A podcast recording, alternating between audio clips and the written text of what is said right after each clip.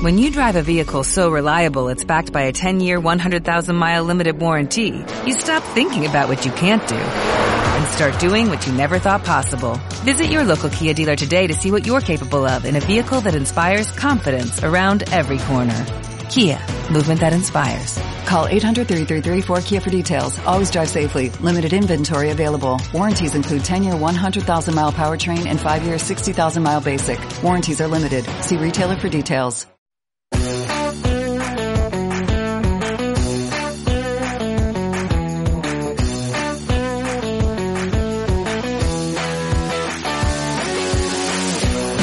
Bienvenidos a XPP.dev, el podcast tecnológico sobre Microsoft Dynamics 365 for Finance and Operations presentado por Adrià Ariste y Juan Antonio Tomás.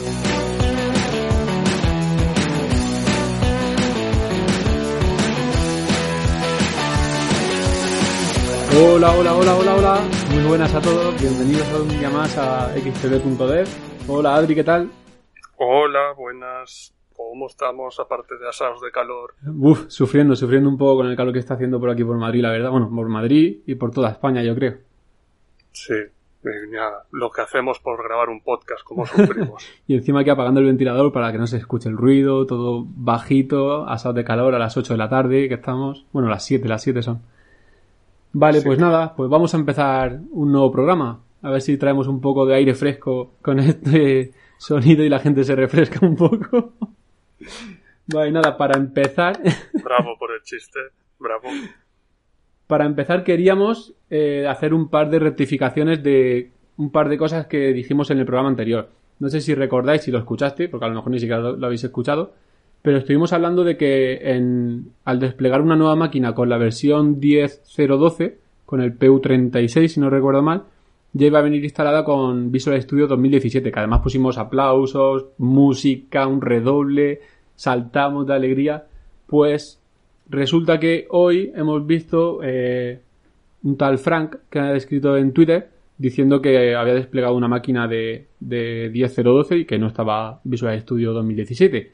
Yo he ido de listo. a decírselo a Juanan. Sí, sí, yo he ido de listo porque justo hace una semana o dos desplegué yo, no, más yo creo. Por lo menos ya tres semanas. Desplegué una máquina de 10.012 que estaba en preview todavía y efectivamente tenía la máquina de... o sea, tenía el entorno de Visual Studio 2017. De hecho, a día de hoy estoy trabajando con esa máquina y estoy trabajando con, con 2017. Pues ha, contestado Yori, el Program Manager de las Developer Tools de Microsoft, diciendo que sí, que hay un bug en, la, en, el en las máquinas 10.012 que no tiene nada que ver con Visual Studio 2017, pero que han tenido que echar atrás el despliegue que había preparado, con lo cual se ha echado todo atrás y siguen las máquinas sin, sin 2017. Así que el que no lo haya desplegado antes como yo, yendo de listo y ahora tenga un bug encima, pues le tocará esperar un poquito. ¿Seguís pudiendo instalaros Visual Studio 2017 en la máquina, descargando Visual Studio e instalándolo? Es- estamos trabajando en, en muchos entornos así. Hmm. No, no sé qué habrá, qué va que habrá habido para que... No lo, ha, no lo ha comentado en el, en el No. post que ha puesto en Llame. Pero bueno, supongo que ya... Y una cosita, una cosita que he visto en la 2017 que me ha gustado mucho porque era una herramienta que la verdad que instalábamos siempre es el Reattach. ¿Lo has visto? Sí. Cuando Ahora tienes que está, debugar. está por defecto, digamos, lo, lo trae Visual Studio de Eso fábrica. es. Antes tenías que instalarte lo del Marketplace de Visual Studio y ahora ya te viene. Pues muy bien por la gente de Visual Studio. Nos gusta. Sí. Ya, bueno, supongo que la gente que trabaja con .NET ya lo sabía, pero Nosotros no. nosotros no. Bueno, tenemos otra cosilla más. Es que habíamos comentado que en la suscripción de Microsoft, la máquina de, de desarrollo que hay, la que se normalmente se usa para Build, pero que hay bastantes proyectos que se compran eh, licencias adicionales de ese tipo de máquina para desarrollar ahí. En principio nos habían comentado que esto ya no se podría hacer más porque iban a quitar los RDPs de todas las máquinas de la suscripción de Microsoft. Bueno, pues parece ser que de esto también se echan para atrás y de momento en la máquina de Tier 1 vamos a seguir teniendo el remote desktop. Y ni siquiera Supongo que ha tienen fecha, un poquito de presión por parte de partners y clientes. ni siquiera tienen fecha para echarlo para adelante otra vez. ¿Cómo? Que ni siquiera tienen fecha para volver a, a lanzarlo, que han dicho que se ha quedado parado de momento y no, y no saben si se retomará. Mm. Pero bueno, nosotros no somos partidarios de hacer desarrollo en ese tipo de máquinas, No. porque no, no tenemos acceso como usuario administrador y estamos muy, mal- muy mal acostumbrados a, a hacer además- lo que queremos. Al final al cliente le sale más caro esa máquina que una máquina en Azure. Lo Sí. hemos comprobado. Si tú enciendes y apagas la máquina de desarrollo, te sale mucho más barato que tener una máquina en la suscripción. Así que fuera esa máquina. Incluso una máquina con un SSD. Estamos probando con máquinas de S12 con, Tres discos de un 128. SSD de... Sí, en total son tres de 128. Y el precio sigue siendo más bajo que lo que va en la suscripción de Microsoft. Así es. Y no hay color No. el rendimiento. Además, Sí. les han bajado la memoria a 16 gigas a estas máquinas y van un poco peor. Es cierto que puedes pedir a soporte que te amplíe el, tama- el tamaño de la memoria, pero sí que es verdad que de, de serie vienen con 16 gigas y yo tengo eh, en algún cliente utilizamos esa máquina porque ha venido así y se nota y se para y no responde y te desesperas. No nos gustan. No. Oye, hemos dicho que no nos gustan. Sí, creo que sí, ahora sí. Vale, pues entonces ya podemos pasar al siguiente punto.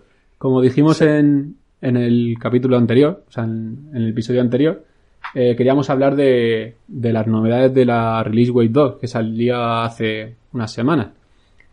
Eh, lo primero que hicimos, en cuanto salió, fue ir corriendo a ver el PDF con todas las novedades.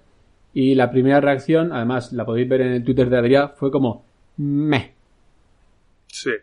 Así tal cual. Estábamos esperando un poquito más de chicha. De chicha para técnicos.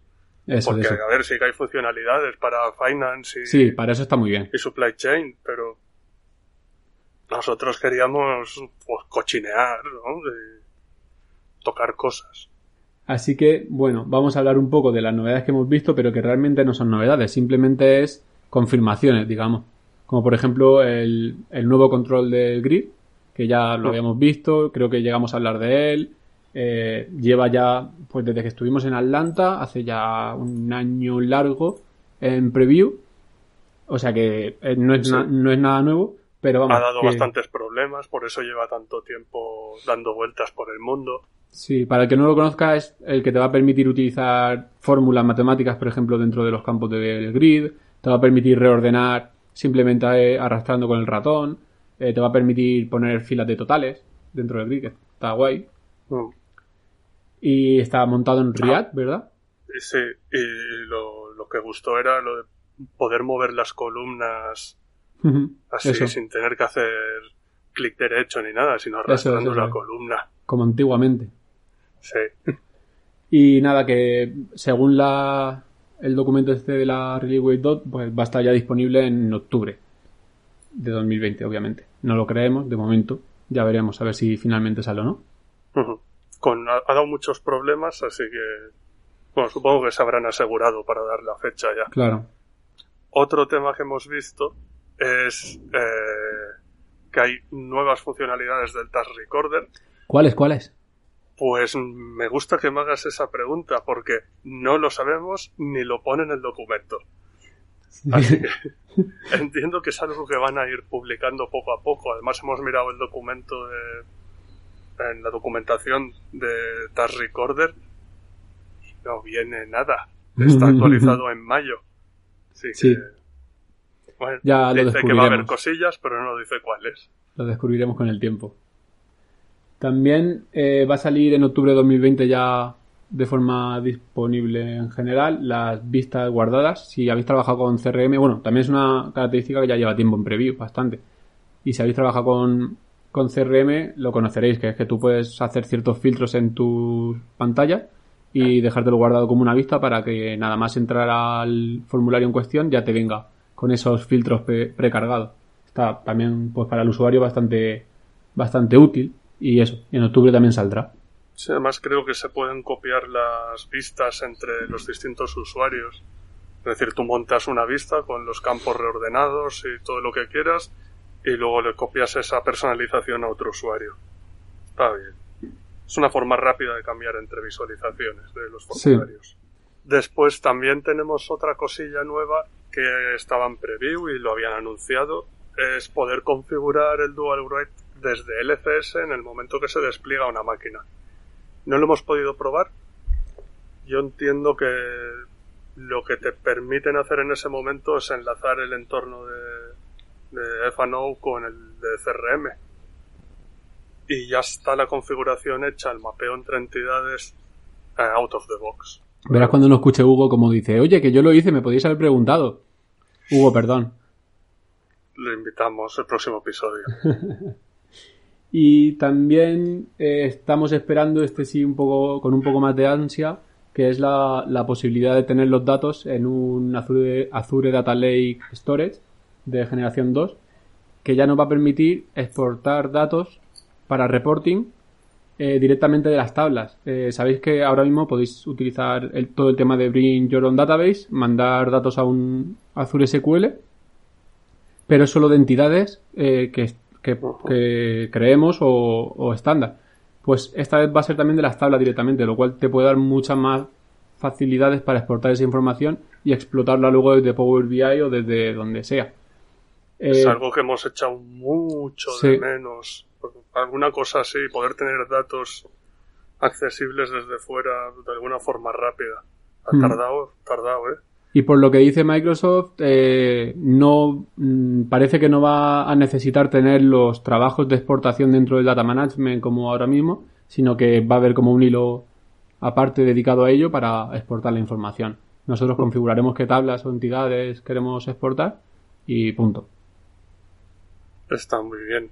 Es una novedad que eh, está disponible para 2021 pero lo que creo que ha cambiado ahora es que la preview está disponible ya en todas las zonas geográficas.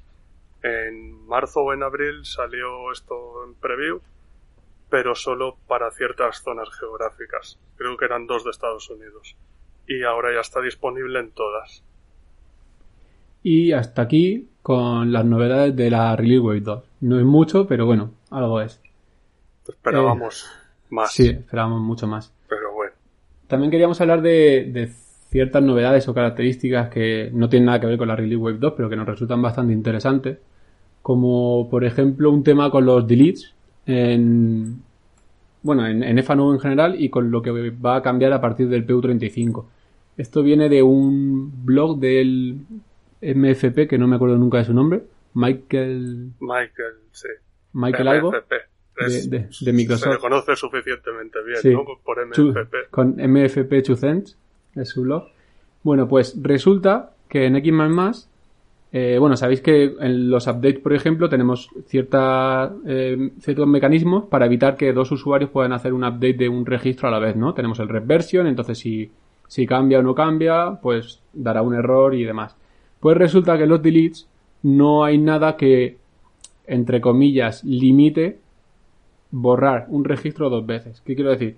Pues nada, dos usuarios están sobre el mismo dato, una línea de un diario, por ejemplo, le dan los dos a borrar y se borra y al otro no le dice nada. Basta ahí bien, o sea, tiene, no hay problema. Pues si lo borra, lo quería borrar, que lo borre aunque no haga nada por detrás.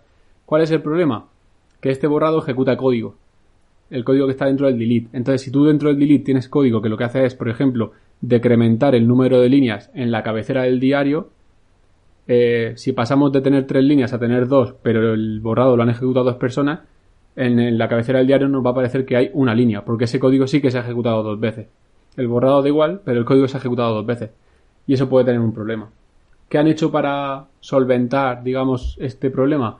Pues eh, va a haber un método que podremos sobreescribir que es should on zero delete, que si lo sobrescribes y haces que devuelva true, sí que te va a hacer una excepción si alguien hace ese segundo borrado.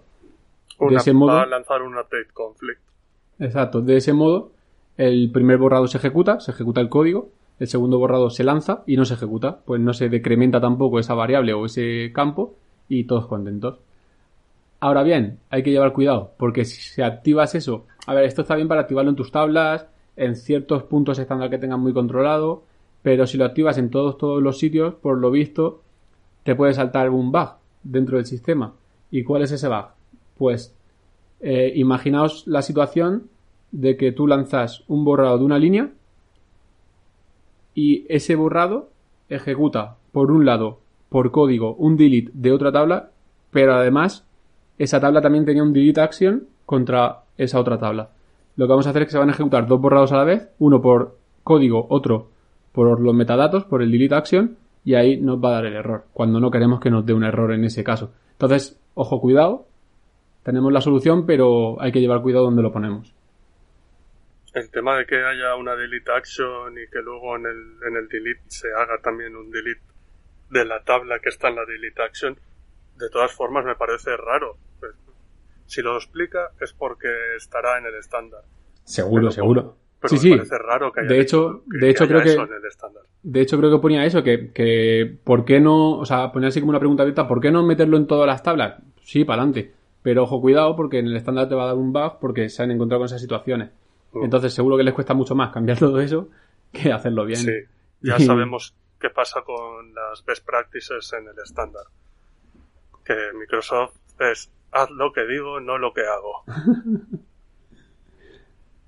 ¿Y qué te parece si hablamos de Elis y Elas? Pero que no son precisamente nuevos, pero igual hay gente que no ha visto que tenemos estos dos nuevos operadores. ¿Tú sabes cuándo se metieron? Porque yo no me acuerdo, la verdad. Recuerdo de No lo hemos estado buscando y lo prácticamente desde el principio de, de trabajar con 3 y 5, ya haciendo eventos para extender y demás, el AS ya estaba, yo creo.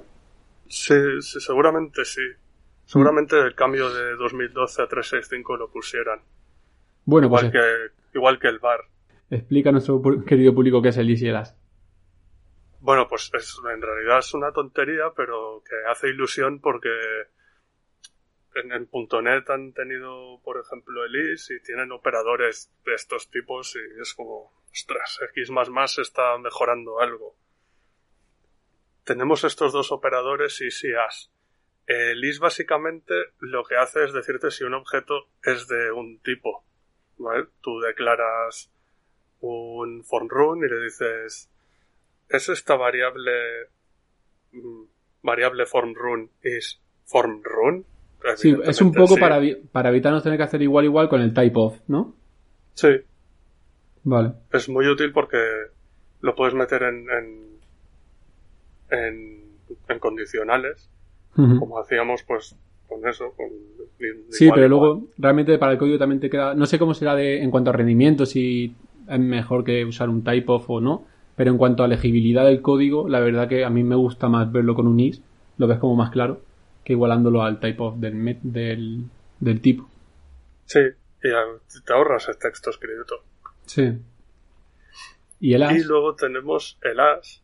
El as lo que te permite es hacer eh, casteos. ¿Vale? Imaginaos que tenemos una clase base y una derivada. Tú lo que puedes hacer es decir eh, la clase base as derivada. Esto es muy útil en el framework de la form letter. ¿Vale? La purge form letter hereda de no sé si directamente de la form letter, pero puedes decir declarar una form letter as purge form letter. Es Esto igual, simplemente para eso. esto igual la gente sí que lo puede conocer más por el hecho de que al principio de Dynamics 3 y 5, que extendíamos todo por eventos prácticamente, se utilizaba mucho para los parámetros que te venían dentro del evento, que eran de un tipo más genérico, llevarlo a un tipo más concreto para utilizar los métodos. Entonces ahí eh, quizás sí que es más conocido ese... Vale, y luego queríamos contar una cosita que nos ha pasado. Una que-. Eh, ¿por, por qué ha venido todo esto que no me acuerdo ahora mismo? Porque Esto ha pasado por hoy, El, por el tema de, de las licencias, de los Ah, 20 sí. gigas de base de datos. que ahora hablaremos de ello. Que sí. Total, que al final Lane Suenca, que es un program manager de Power Platform y de más LCS cosas, de LCS, de self-service, Bases y- de datos. Ha puesto una frase así diciendo algo como que ahora que Finance and Operations se ejecuta sobre Power Platform, y claro, nos hemos Nos quedado así como locos. ojo pláticos, y Adri ha puesto algo más diplomático, pero yo lo que le he dicho es que FNO corre sobre Power ¿qué? Y nos ha contestado, y nos ha dado nos ha dicho el porqué de esa afirmación. Resulta que Eh, sí, es... ha sido, ha sido un poco de fake news, ¿eh? Sí, sí, sí, totalmente. Resulta que sabéis que los entornos de Fanou, la base de datos se cambió de ser una base de datos que estaba en un servidor de SQL Server y demás a lo que llaman los Spartan Server, Sí, Spartan... Elastic Pool de, Elastic. SQL. Pues resulta que CRM también se ejecuta sobre ese mismo motor de base de datos. Entonces, por eso ha dicho que como los dos corren sobre la misma mierda, pues que son la misma mierda. Pero no lo son. Nosotros estábamos ya flipando de... No, yo- yo ya estaba- ¿Qué? ¿Qué? qué? Claro. Perdona.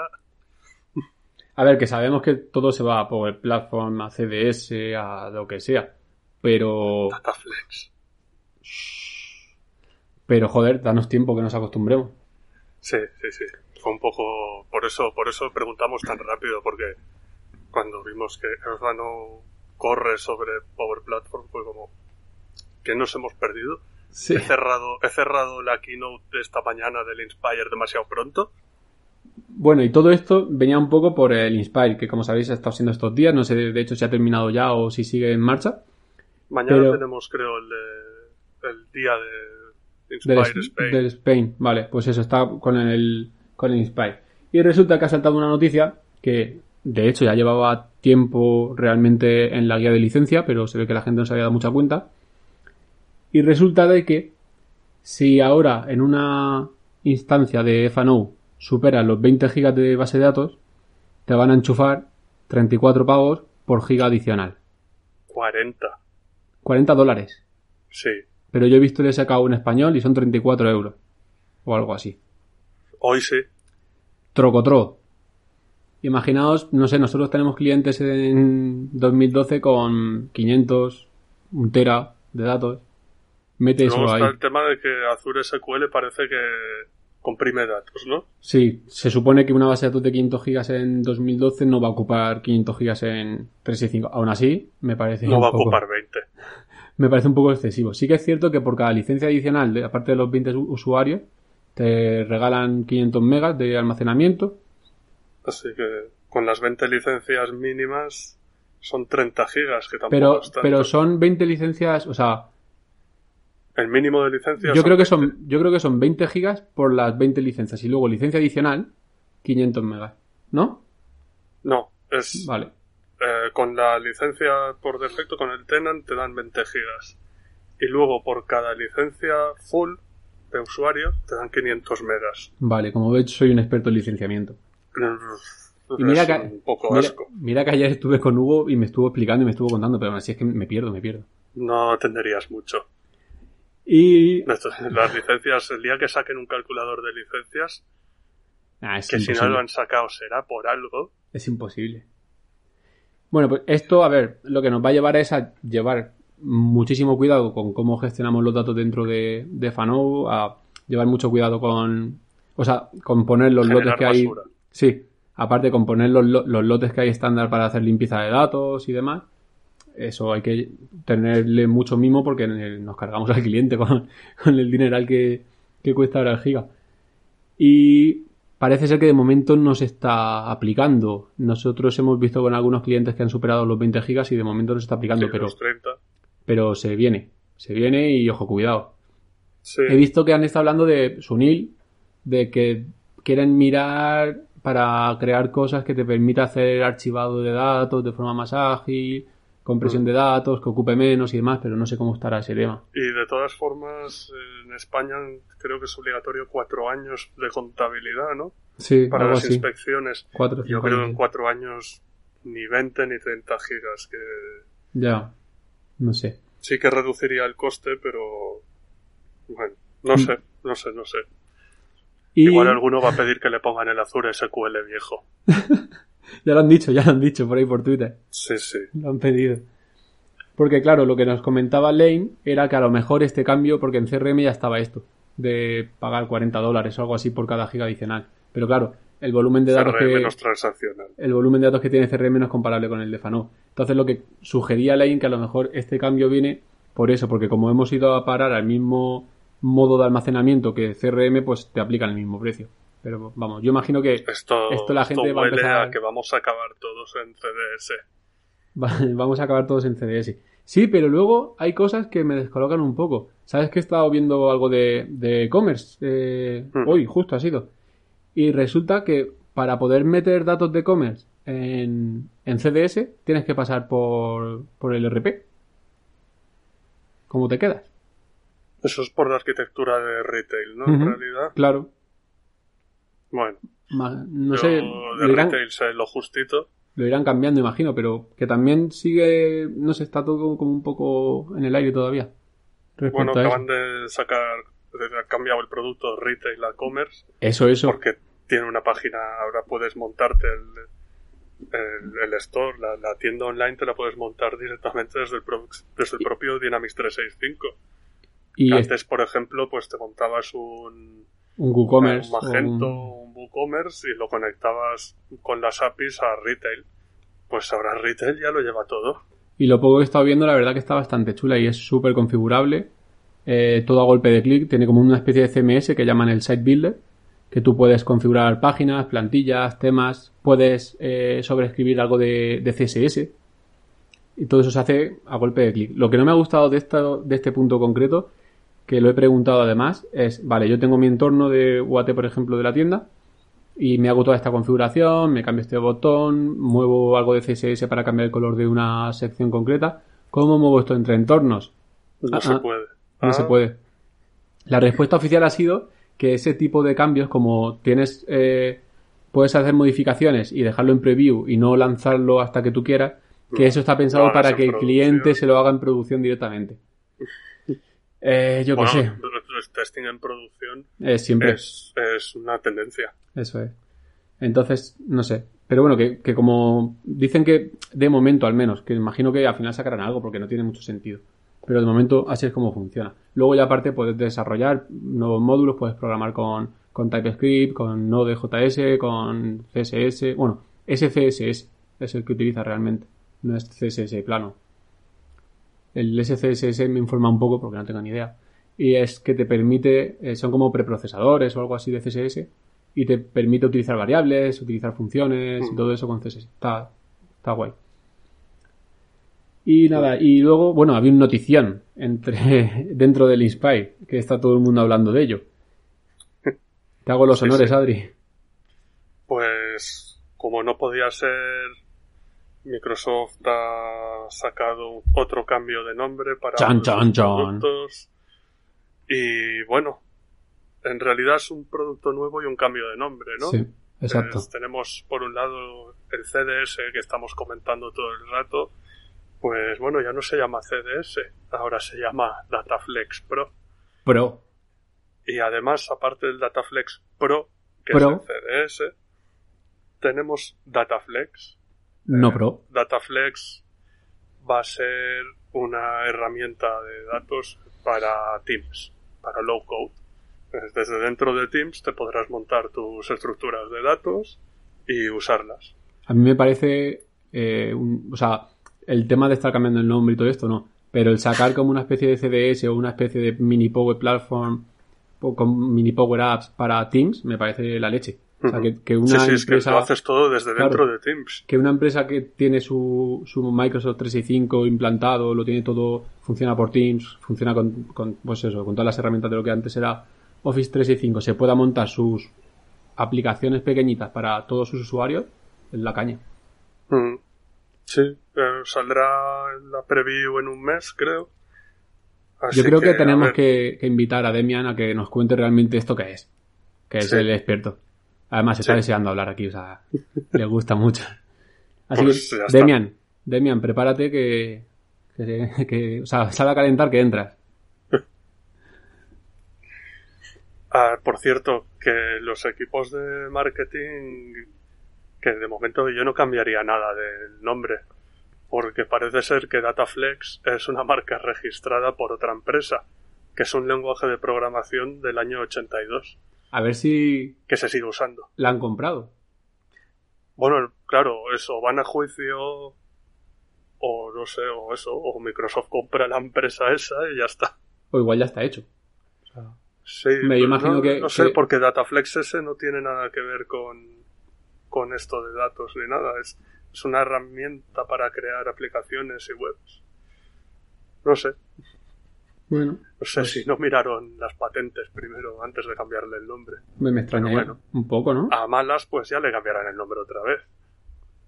No, sí, eso tiempo siempre tienen para, para andar cambiando cosas, la verdad. Y poco más teníamos que contar hoy, la verdad que... No, no hemos visto mucho más. no porque No es que es como un evento más técnico. comercial. Nosotros somos más del Envas y, y el Bill y estas cosas. Ujú. Y bueno, Estrenamos sección. sí. ¿Cómo la llamamos? No sé. comer- La gente que nos quiere. La gente que nos quiere. La gente que nos dice cosas. es que, a ver, estamos un poco sorprendidos de que hay algunas personas que han decidido comentar sobre nuestras cosas, lo cual está súper guay porque parece que hay gente que le está gustando un poco lo que hacemos. Entonces queríamos eh, leer un poco los comentarios que hemos recibido, eh, tanto por Twitter como en en en o como por mail incluso, y, y eso, O queríamos cosas- hablar de ello. Son cosas que eso nos, nos, nos hacen felices porque parece que alguien nos escucha. Sí, la verdad que se agradece Es, muchísimo es esto. feedback. Cuando recibes feedback de algo que haces está bien. aunque sea malo, pero por lo menos que alguien se interese en decirte, oye, mira, pues te he escuchado y pienso esto. Joder, pues genial. Seguid comentando, por fin. Comentad, comentad, comentad. Pues por eh, por Apple Podcast nos han dejado una reseña eh, Miguel ST365 en Twitter y nos dice por fin un podcast en español sobre Microsoft Dynamics 365 FNO un valioso recurso para estar informado sobre novedades y para compartir el conocimiento entre la comunidad.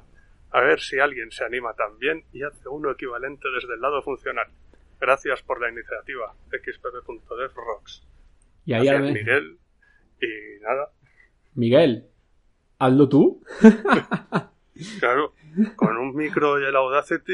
Esto, está hecho. Además, sabemos que tú eres el funcional que quiere esto. Si te pones un poco, está hecho. No, pero Sí, muchas sí. gracias, de verdad. O sea, agradecemos un montón el comentario. Por otro lado, nos ha comentado Andrés Mota, que yo creo que es nuestro fan número uno a día de hoy. En nuestra, nuestra primera groupie. Eh, en, en Twitter es Andrew Mota. Y nos dijo, buen programa, gracias por la información sintetizada y actual.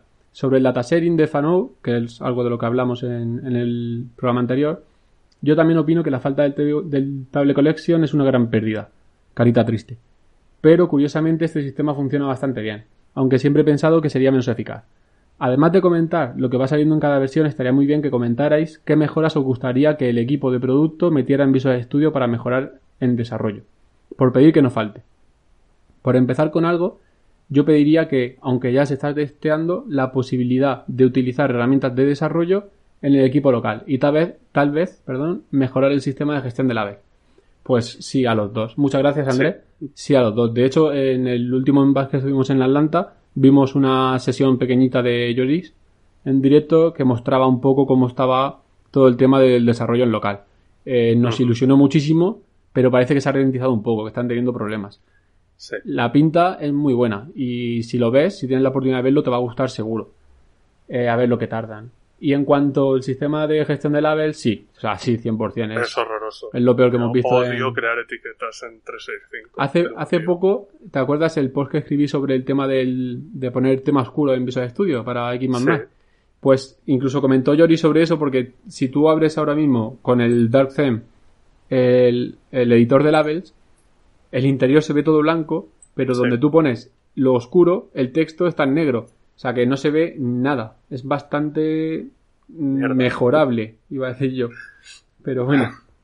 Sí, sí, totalmente de acuerdo. Eh, y con el y con el tema del desarrollo en local, la verdad que estamos un poco ya ansiosos por, por verlo. Sí, porque ya fue hace más de un año ¿eh? Sí, que lo vimos. ya ha pasado. Así que, por favor, Joris, dale caña. Yori. Tiene mucho trabajo, no, no. Esto cuando salga, nosotros ayudamos a probar lo que sea. Sí, sí, sí, Que, que quemar los ordenadores. y bueno, después, como decía Juanan, pues nos ha llegado un correo electrónico al, al correo del programa. Y- ¿Cómo queda eso de el correo del programa? el correo del programa arroba outlook.com, por si nos quiere escribir alguien. Eh, bueno, pues nos ha mandado Uber Gómez desde Chile un, un correo donde nos explica su, su historia con el RP. Por cierto, eh, antes de, del- antes del de empezar, web. antes de empezar, Uber, que si nos está escuchando, eh, Chris te manda un saludo desde España. Es verdad. Ah, bueno, pues como decía, nos cuenta un poco cómo él vino del mundo web y la transición a, a X. Dice que, bueno, pues fue, fue un poco... mm, mm. Es, es algo que yo también pienso. Es... ah, no es muy atractivo desarrollar un RP en principio, ¿no? Ahora estamos Mm, mejor. Ni pero- creativo. Claro, ese es el tema. sí. Si, si vienes del mundo web, .NET, JavaScript, cuando pasas a algo que está un poco encorsetado por lo que hay y por lo que en realidad necesitan los clientes, que es algo muy de, de- de negocios, pues eh, el cambio, joder, Es duro, es tuvo duro. que ser duro, ¿eh? Y nada, eh, nos comenta, nos pregunta, ¿creen ustedes que como desarrolladores del RP será necesario vincularnos de lleno en el desarrollo de la Power Platform? ¿O consideran que nuestro rol está orientado a distintas herramientas? En cualquiera de los dos casos me gustaría que nos compartieran desde su perspectiva cuáles serían las skills que deberíamos tener en la lista de Most to Have si queremos seguir en el mundo de Dynamics 365. Hombre, yo Buena creo- pregunta, muy buena Sí. pregunta. Lo, lo hemos dicho, ya lo, lo decimos bastante, ¿no? Vamos a acabar en CDS. ¿No? Los datos van a acabar en CDS. Dataflex Pro.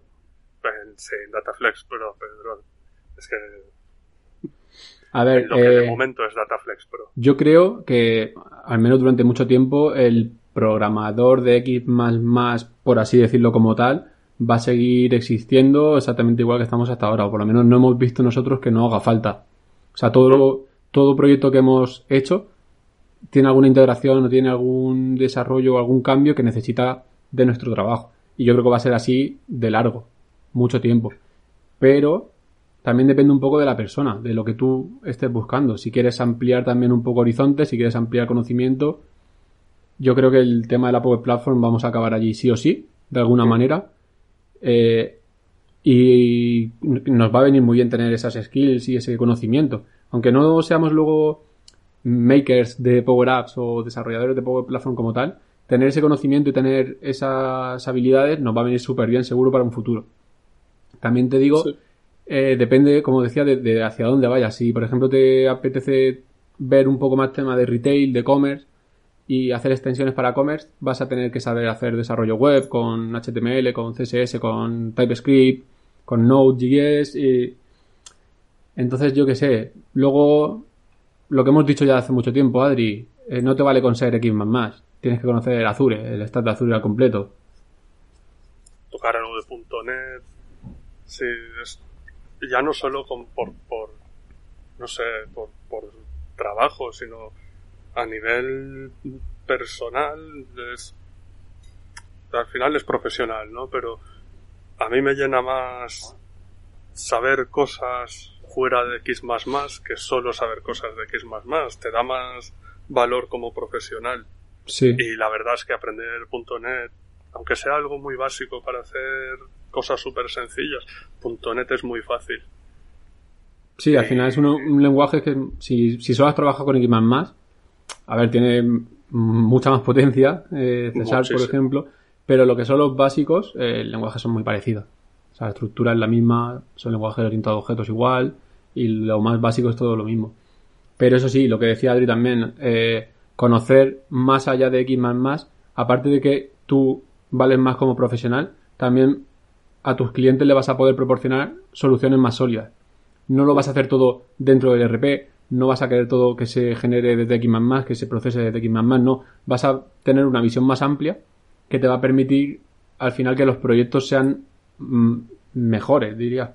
Sí, sí. Y ya no hablamos de, de teoría, esto lo estamos viendo. Sí, sí, totalmente. Es- con 365 nos han sacado de X++ y estamos haciendo soluciones de integración con herramientas fuera de 365. Y a día de hoy estamos en proyectos hablando de tú a tú con Demian, eh, haciendo posibles arquitecturas para soluciones de integración que, en las que entra eh, 365 Fano, en las que entra CDS, en las que entran otras aplicaciones y o sabes de qué te están hablando o estás fuera.